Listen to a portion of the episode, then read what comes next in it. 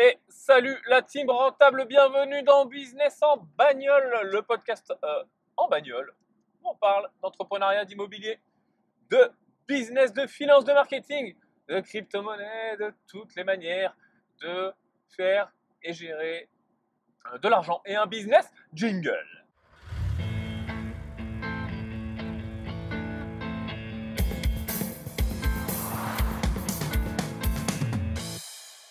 Ok, salut, bon bah écoute, je suis super content de te retrouver. Bienvenue. Euh, on est lundi matin, il est tôt, je suis sur la route.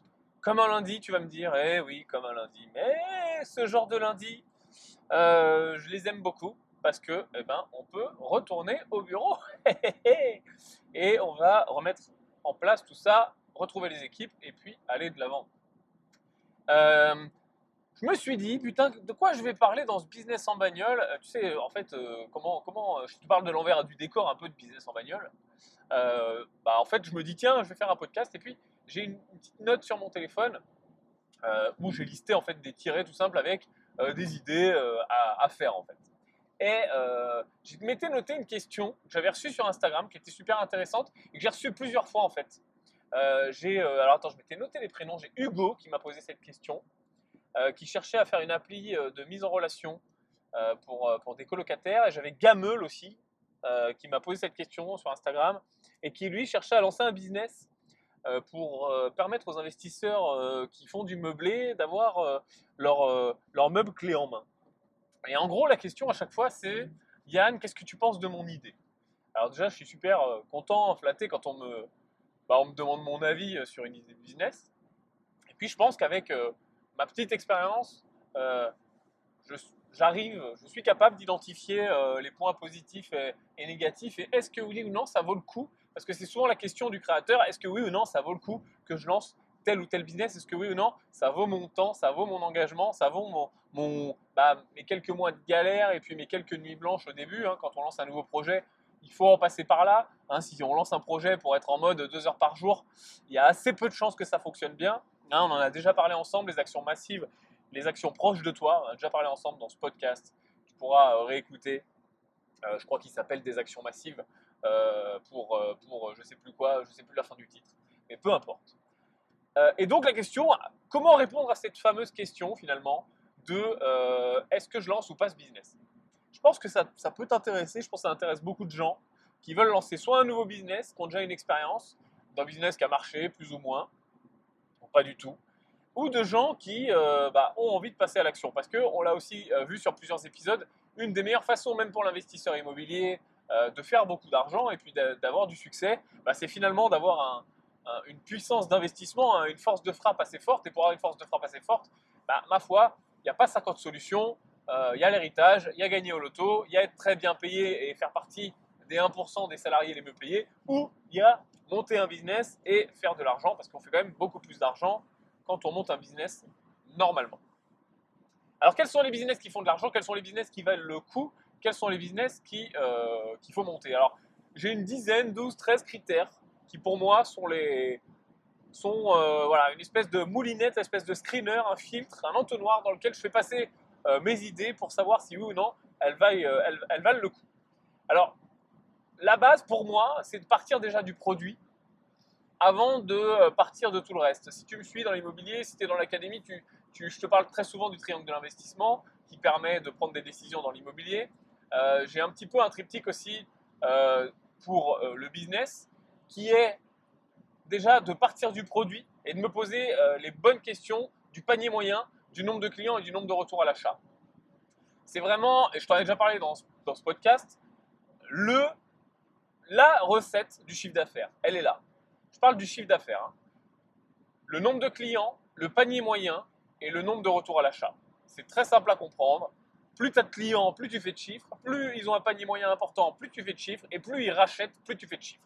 Donc ces trois questions, je pars du produit en effet, puisque quand tu as une idée de business en général, tu as une idée de produit, tu as une idée de service. Je pars de ce produit ou de service et je me dis, OK, qui ce produit ou service peut toucher, comment, pourquoi?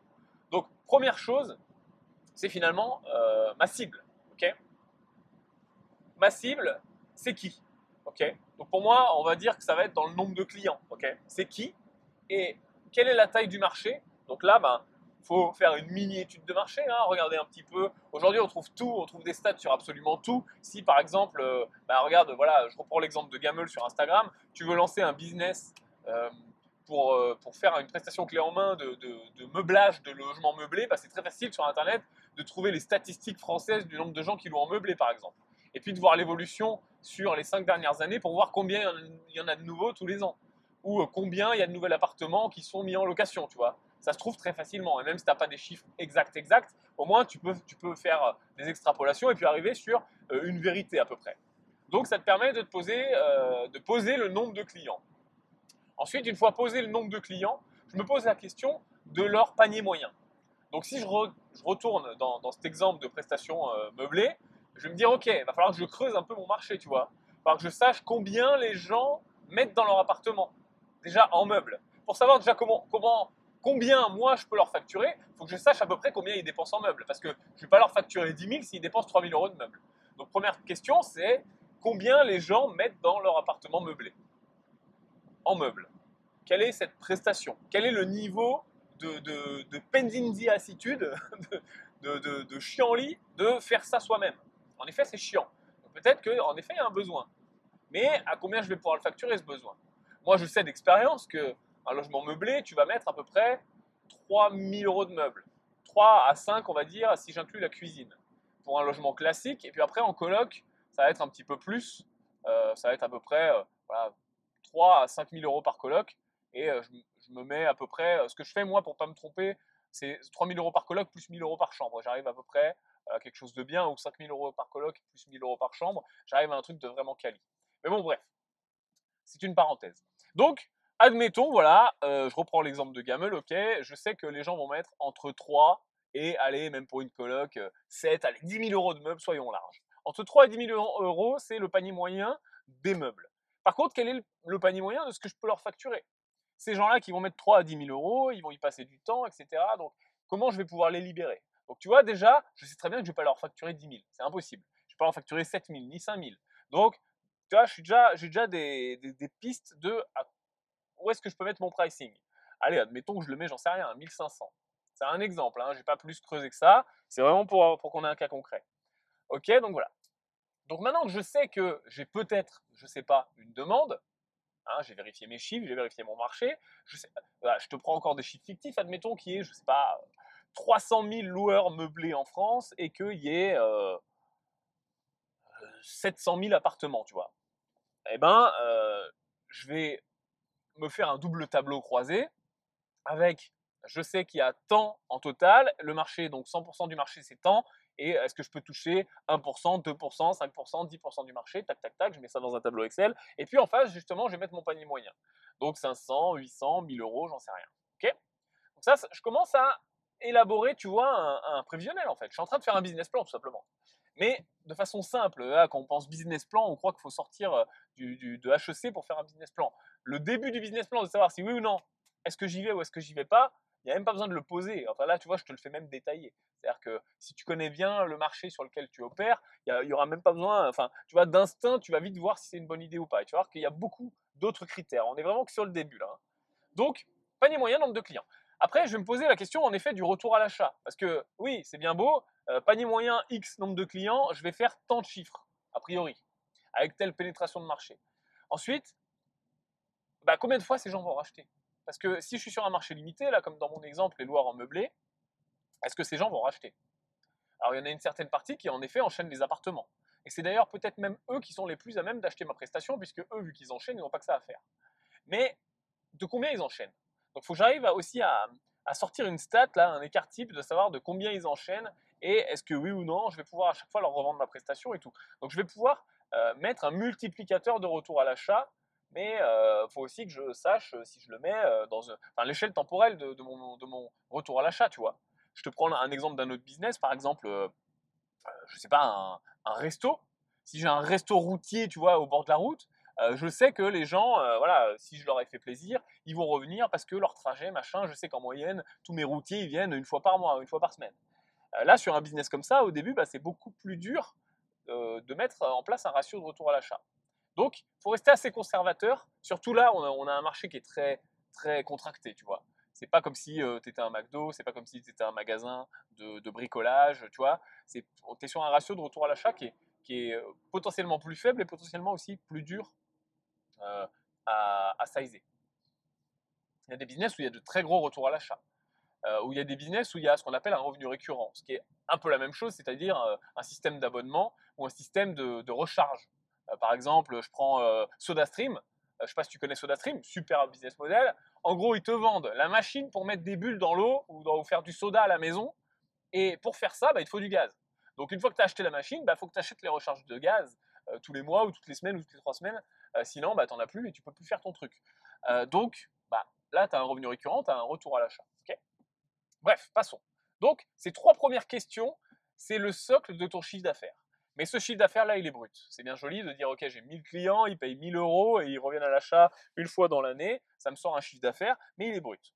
Donc maintenant, il faut que, euh, à la façon d'un sculpteur, si tu veux, comme euh, voilà, je suis en train de, je pars d'un bloc de granit pour faire euh, une statue, bah pareil, il faut que je, faut que je tape sur mon bloc de granit de mon chiffre d'affaires brut pour avoir extraire quand même quelque chose d'un peu plus propre pour voir un petit peu mes coûts. Donc je vais m'intéresser aux marges. Je vais m'intéresser aux marges. Je connais mon produit, donc je sais la marge potentielle qui va pouvoir euh, me dégager. Et si je ne le sais pas, il bah, faut que j'investigue. Là, c'est le moment de me poser la question vraiment oui ou non, combien, comment, est-ce que j'ai de la marge déjà?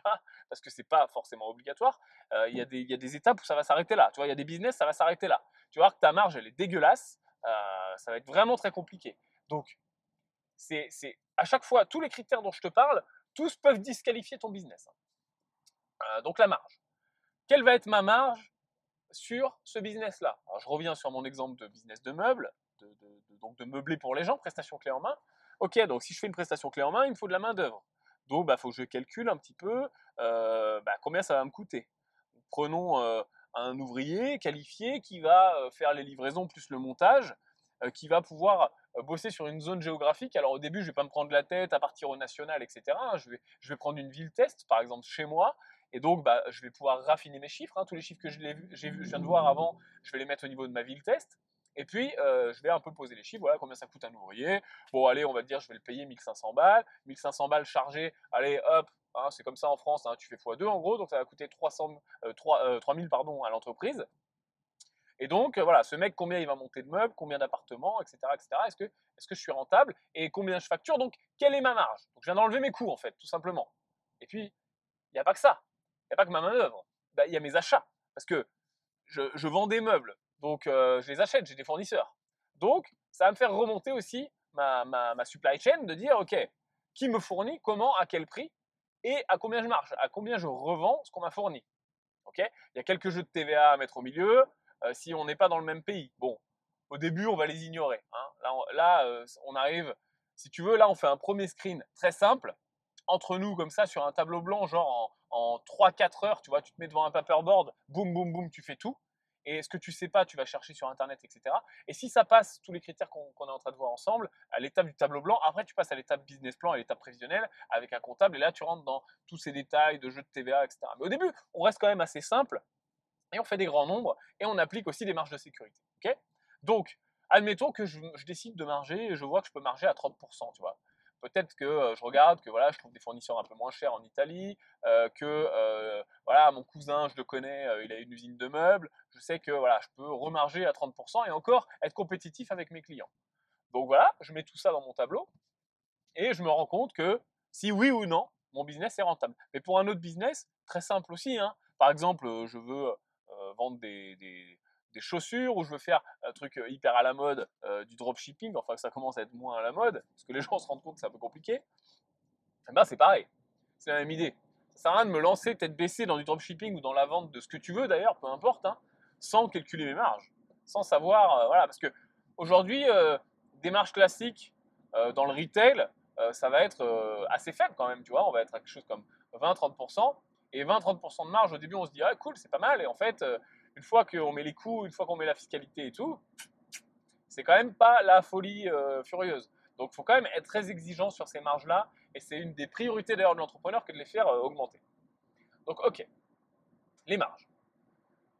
Une fois que j'ai bâti ce socle-là et que je suis toujours ok, donc mon triptyque, panier moyen, nombre de clients, retour à l'achat qui me donne mon marché et mes marges, je commence à vraiment avoir un socle de savoir si oui ou non déjà mon business, il vaut le coup. Tu vois, j'ai même pas encore vu tous les autres critères qui font que oui ou non, je m'y jette ou je m'y jette pas, euh, et est-ce que c'est vraiment intéressant, mais en tout cas là, j'ai déjà le socle de savoir si oui ou non, euh, de base l'idée c'est de la merde, ou en gros euh, je vais creuser, tu vois.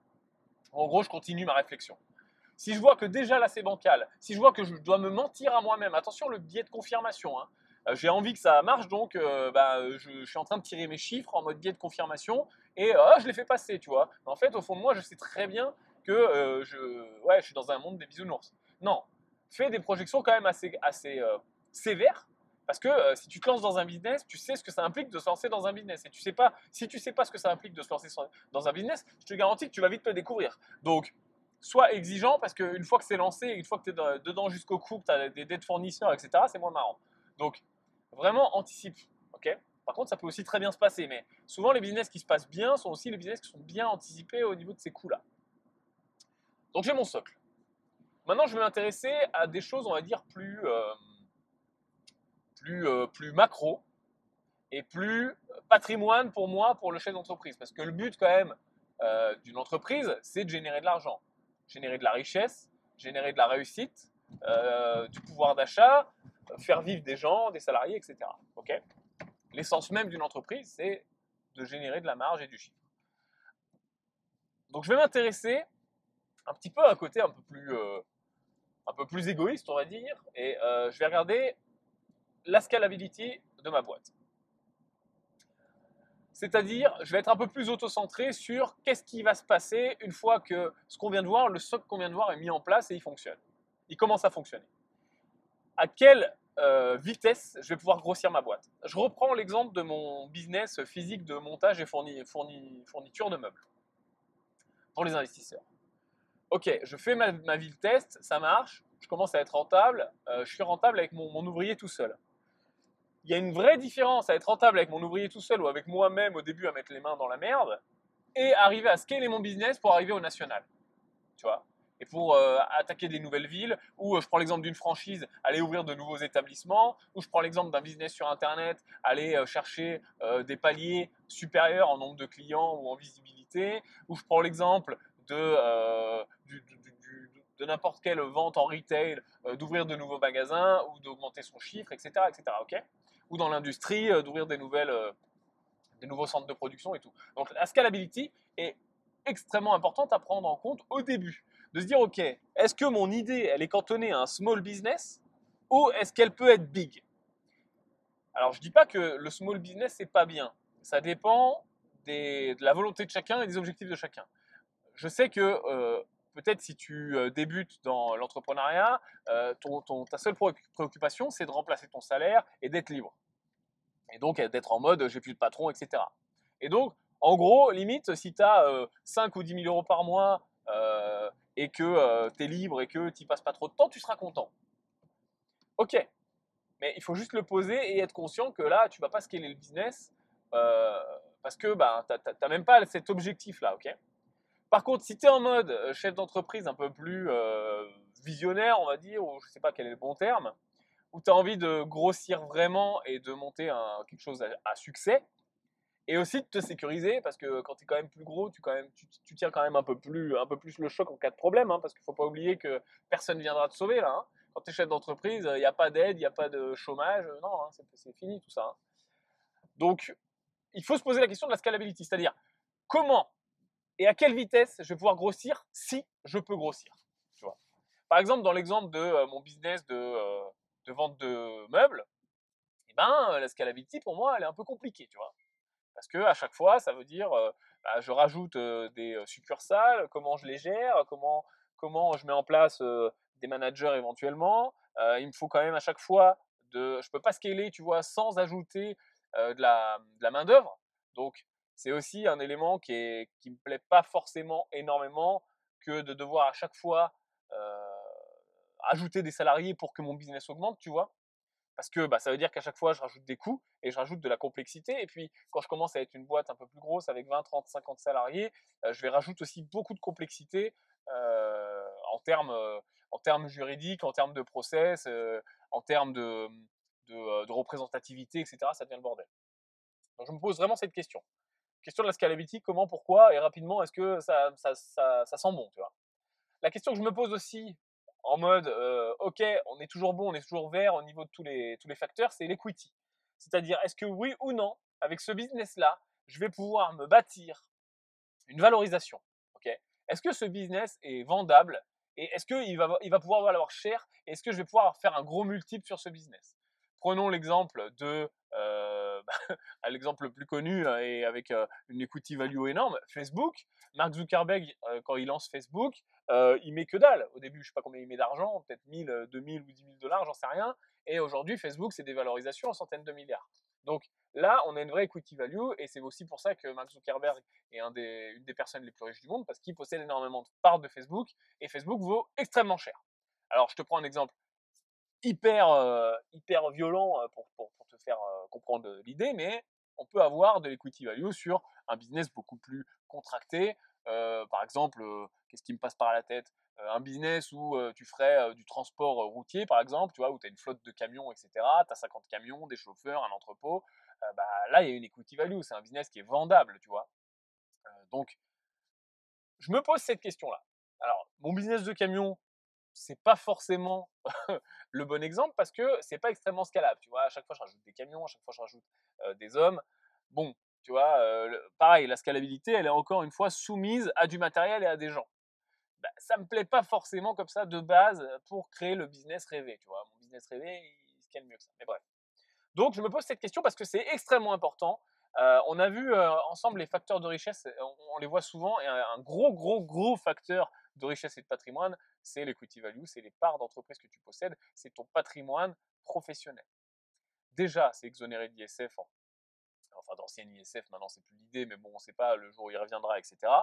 Et puis, euh, il y a tout un tas euh, euh, d'aides, enfin d'aides, non, mais en tout cas d'optimisation fiscale qui sont possibles.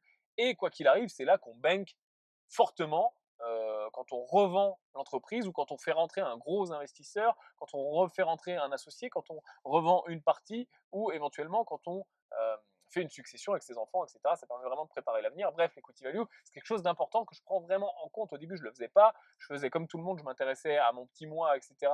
De dire voilà, je vais me payer tant. Mais le vrai gros argent est dans l'equity value. Ton vrai patrimoine est dans l'equity value. Donc je me pose la question, est-ce que oui ou non, mon business est suffisamment scalable, hein, ça va avec finalement, pour me créer une equity value importante et est-ce qu'il va intéresser des gens, est-ce qu'il a un potentiel de revente? Pas forcément maintenant, peut-être à 10 ans, mais en tout cas, j'aime bien que mon euh, business ait ces trois euh, finalement qualités qui vont ensemble, scalabilité forte, equity value potentiel forte et potentiel de revente important. Ensuite, critère suivant, je vais me poser la question de mes fournisseurs. Est-ce que j'ai un produit extrêmement tech, euh, chaud, euh, qui n'existe pas, où il va falloir de la R&D, etc., où je ne trouve pas de fournisseur, où il faut limite que je fasse moi-même Est-ce que j'ai un produit extrêmement grand public où il y a pléthore de fournisseurs, mais donc du coup, il y aura aussi de la concurrence, etc., parce que bah, tout ce qui est facile, finalement, c'est facile d'un côté, mais c'est dur de l'autre. Ce qui est dur d'un côté, ça devient facile de l'autre. Donc, je me pose vraiment la question de mes fournisseurs. Et est-ce que je peux aussi tenir le choc si jamais euh, ma scalability se met en place. je me pose aussi la question, tant que j'y suis sur mes fournisseurs, de... Euh, donc par exemple, pour les fournisseurs, je reprends mon exemple du business de meubles, hein, bah voilà, ça va être tous mes fournisseurs. Et je vais pas avoir qu'un seul fournisseur, ça serait trop beau dans la vie. Euh, si j'allais voir un mec qui fait des tables, et puis il me fait aussi des canapes, des frigos, et puis des vases et des bougies déco. Non, à moins que ça soit Ikea, mais en général, avec Ikea, je vais quand même avoir du mal à négocier. Et ça ne sera peut-être pas le bon fournisseur parce que Ikea fait déjà ses marges. Donc peut-être qu'il faut que je trouve les fournisseurs d'IKEA et que je travaille avec eux, s'ils ne sont pas en exclusivité. Mais Ikea, c'est pas pour rien que c'est un, un, géant de la logistique, euh, il n'a pas qu'un fournisseur. Et donc c'est un petit peu compliqué euh, de trouver facilement, au stade en tout cas de l'étude du business, les flux de fournisseurs et savoir précisément, là il y, a, un moment de demande de devis qui doit se faire, de savoir précisément comment ça va se passer il y a des business où il y aura des fournisseurs, d'autres où il n'y en aura pas forcément. Euh, tant qu'on pense aux fournisseurs, on pensera donc à la technique et à la logistique. Bah oui, parce qu'il y a la logistique autour de tout ça. Est-ce que j'en ai un? Est-ce que j'en ai plusieurs? Où est-ce que je stocke, est-ce que j'ai besoin de stocker ou pas, etc. etc. Là, dans l'exemple de mon business de meubles, bah, très rapidement, si je vais scaler, mon business de meubles, il faut que je me pose la question du stockage. Au début, ok, c'est très simple. Fournisseur, distributeur, boum, boum, boum, j'arrive, euh, je, vais monter les meubles. Mais très vite, si je scale le business et que j'ai 10, euh, euh, puis 50, puis 100, puis 1000 clients par mois, bah, il faut que je stocke obligatoirement. Ça va m'impliquer aussi de la logistique, parce qu'il faut que je stocke à un endroit, mais je dois livrer à plein d'endroits. Donc où est-ce que je mets en place mes entrepôts logistiques? Est-ce qu'il m'en faut plusieurs ou pas? Et entre ces entrepôts-là, eh, il me faut aussi des, liaisons. Bah oui, parce que des fois, j'ai un canapé là-bas, et puis de l'autre côté, j'ai un truc. Ou alors même entre l'entrepôt et chez, et chez le client, il me faut aussi de la logistique et de la technique. Donc faut que je me pose rapidement ces questions-là, et ça va aussi venir impacter mes premiers critères qu'on avait vus un peu plus haut. Si j'avais une bonne marge au début, ah bah tiens, il faut peut-être que j'impacte un peu ma marge parce que je vais avoir des loyers, je vais avoir encore des salariés, je vais avoir encore des gens, du stockage, etc. Et j'en viens au critère suivant qui est les besoins en personnel. Il faut que ben, je revoie tous mes besoins en personnel. Je les avais vus rapidement pour finalement mon service de base. Et puis plus j'avance dans ma réflexion, et plus je me rends compte que putain, il y a des gens à qui j'ai pas pensé, tu vois. En effet, oui, bah, oui, il me faut bien un transporteur au bout d'un moment si je scale le business au moins un mec avec une camionnette qui emmène les meubles, tu vois. Donc, bah, ça, c'est un coût. Et si je scale, peut-être que combien, combien il peut me monter de, de, meubles? Combien de serveurs j'ai besoin dans mon resto? Est-ce que j'ai besoin tout de suite de personnel administratif Est-ce que je prends l'exemple d'un business de courtage Moi, j'ai un business de courtage, euh, entre autres. Bah, il nous faut de l'administratif parce que, ok, on fait des dossiers, on vend, on vend des assurances, etc. Mais au bout d'un moment, les clients, il faut les suivre, il faut envoyer les lettres de, résiliation, etc. etc. Euh, quand il y a un problème, il faut les rappeler. Donc, il faut un personnel administratif. Tu vois, et ainsi de suite. Est-ce qu'il me faut euh, du, de la compta ou est-ce que je l'outsource? Donc, bref, Donc, ça, ça va aussi impacter la rentabilité, la marge de mon business. Donc, besoin de personnel, besoin de locaux, bon, on a déjà parlé un petit peu technique, logistique. Et là, je commence à penser, bah, du coup, j'ai quand même un très bon, une très bonne vision de mon business et je commence à voir si oui ou non, je peux me donner un objectif annuel. Donc en, termes de chiffre d'affaires, normalement je l'ai depuis un moment. Et maintenant même en, marge de, en termes de marge, en termes d'EBIT. Ok? Donc en gros, combien de cash crash mon business, tout simplement. Avant les impôts, ok? C'est-à-dire, voilà, je, rentre tant de chiffre d'affaires, j'ai tant de coûts fixes, euh, j'ai tant de marge, j'ai tant de personnel, etc., etc., etc. Ça me sort une marge opérationnelle. Donc là, j'ai ma marge, et puis après, je vais pouvoir impacter, je pourrai m'intéresser à ma fiscalité à partir de cette marge-là, et puis voir s'il me reste suffisamment pour continuer à investir, et s'il me reste suffisamment pour me payer euh, correctement. Donc là, je commence à avoir une très belle vision de mon business. Alors, au début, je ne vais pas pouvoir faire de la fiscalité très fine, et les OPEX, et les CAPEX, et machin, et je réinvestis, et j'amortis. Mais non, ça, ça viendra au moment vraiment du prévisionnel. Là, je fais des grands nombres. Juste si j'ai, par exemple, 500 000 de, marge à la fin de l'année, mon business a généré, a généré 500 000, boum, boum, boum, je mets à peu près 30% d'IS, je vois ce qui reste, etc. Tu vois, je suis pas non plus. là, je suis pas à la virgule à ce moment-là. Mais il faut que j'ai des grands nombres qui soient sexy. Ensuite, je vais aussi me poser la question, et souvent on l'oublie, quand on a une idée de business, et je te rappelle, une idée de business ne vaut absolument rien. Les gens qui, te disent j'ai une idée de business, ah c'est quoi? Ah bah je te dis pas, tu vas me la voler. Ne leur parle pas à ces gens, ils n'ont pas compris. une idée de business ne vaut rien. La seule chose qui vaut, c'est l'implémentation de cette idée-là. ok? Et souvent, quand on a une idée de business, on ne pense pas au tout début de l'implémentation qui va être ce qu'on appelle le seed, c'est-à-dire la, première croissance, hein, finalement, comme quand tu sèmes des graines, la première éclosion de ton business. Et pour ça, ben, peut-être qu'il faut de l'argent. Et ça, il faut y penser quand même au moment de l'idée, parce que est-ce que j'en ai ou j'en ai pas de l'argent? Ou est-ce que je veux en mettre ou je veux pas en mettre? Et combien il m'en faut? Je reprends tiens, mon exemple de, mon entrepôt logistique avec mes camions, etc. J'ai une boîte de, livraison, transport routier. Euh, au début, il faut un peu d'argent quand même. Pour lancer une boîte de transport routier, il faut que j'achète 3-4 camions, euh, entrepôt, machin, etc. Que je trouve des clients, je fasse de la pub. Donc, j'ai quand même un besoin de trésor assez important. Si je lance un business un petit peu plus simple, bah, si je reprends l'exemple de mon business de meubles et qu'au début, bah, pour tester, je le fais moi-même, etc., j'ai quand même besoin de vachement moins d'argent. Parce que peut-être qu'au début, bah, je vais stocker les meubles dans ma cave, tu vois, je vais faire du lean startup, je vais, être intelligent, je vais contracter les coûts. Je vais stocker les meubles dans ma cave, c'est moi qui vais les monter, c'est moi qui vais les livrer. Euh, j'ai une vieille camionnette à Kangoo, c'est moi qui vais gérer, etc. Donc j'ai besoin de beaucoup moins d'argent pour tester mon business. Il ne faut pas oublier qu'une idée, ça se teste. Donc, voilà. Donc, il faut que je me mette quand même cette valeur-là. Est-ce que c'est 10 000 Est-ce que c'est 100 000 C'est pas la même chose. Est-ce que c'est un million? Est-ce que cette valeur, je la porte moi seul?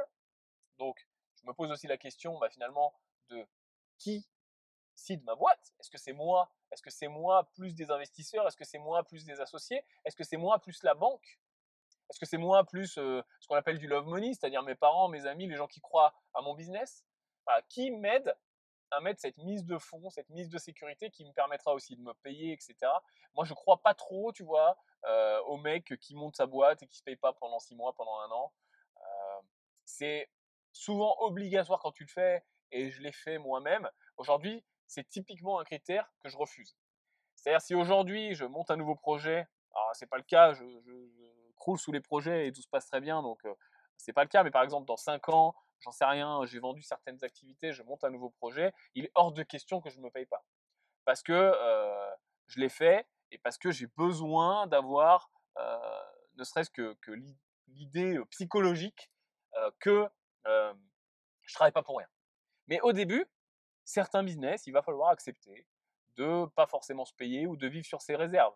Donc, toutes ces questions, il faut que je me les pose parce que au début, quand j'ai la belle vision, tranquille, assis devant mon ordi, de monter une boîte, ça va être génial, je vais devenir Bill Gates, tout ça, j'y pense pas. Donc, il faut que j'y pense, me dire, ok, combien j'ai de côté, combien de temps je tiens avec ça, à quel niveau de vie je vais me retrouver si, par exemple, j'ai 30 000 euros de côté et pendant la première année, je pars du principe que je ne vais pas me payer. Donc c'est très bien, ça va alléger mon entreprise et tout, ça va vraiment optimiser les flux.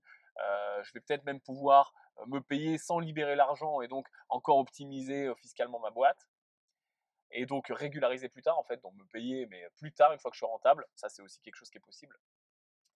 Mais par contre, est-ce que je peux le, tenir et qu'est-ce que ça implique, tu vois? Avec quel niveau de vie je vais avoir, où est-ce que j'habite? Bref, faut que je fasse ça aussi un prévisionnel perso de ma vie perso, tu vois?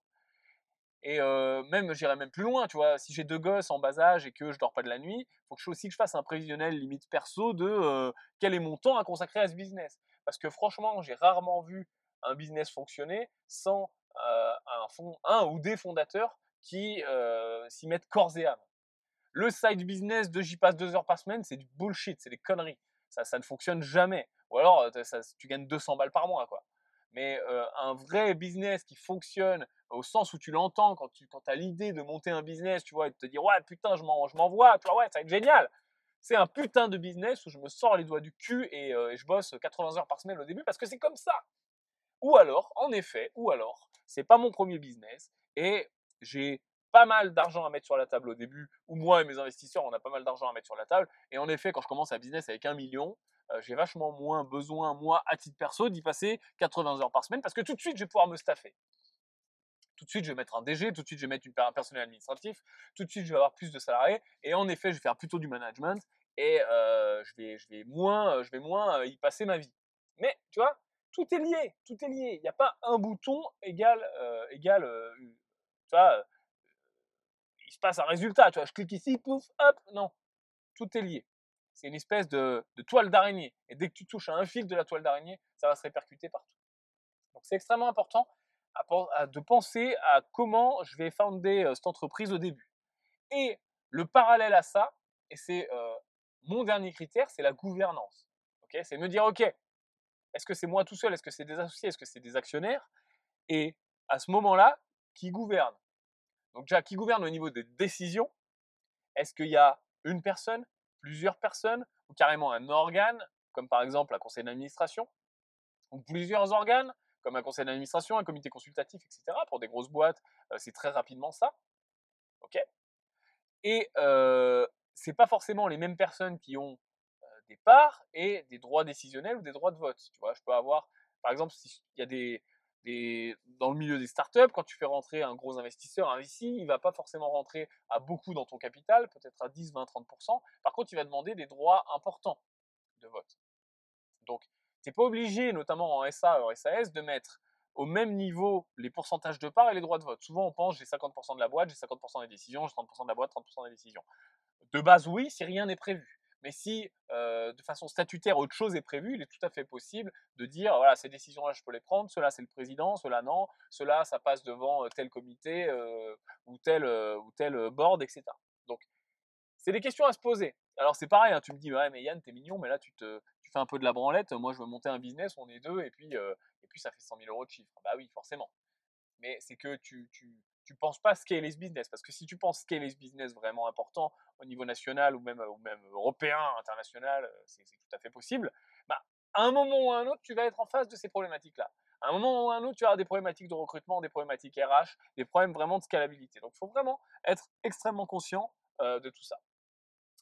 Voilà, bah, écoute, j'espère que euh, très cher investisseur rentable, ça t'a fait plaisir et ça t'a aidé je te dis à très bientôt pour un nouvel épisode de Business en bagnole. N'hésite pas à noter ce podcast, mettre 5 étoiles et me dire aussi dans les notes, dans les commentaires, euh, ce que tu veux que j'aborde. Voilà, pose tes questions, etc. Et tu vois, il m'arrive de répondre et de développer un petit peu tout ça. À très bientôt, bonne chance pour tous tes projets business. Ciao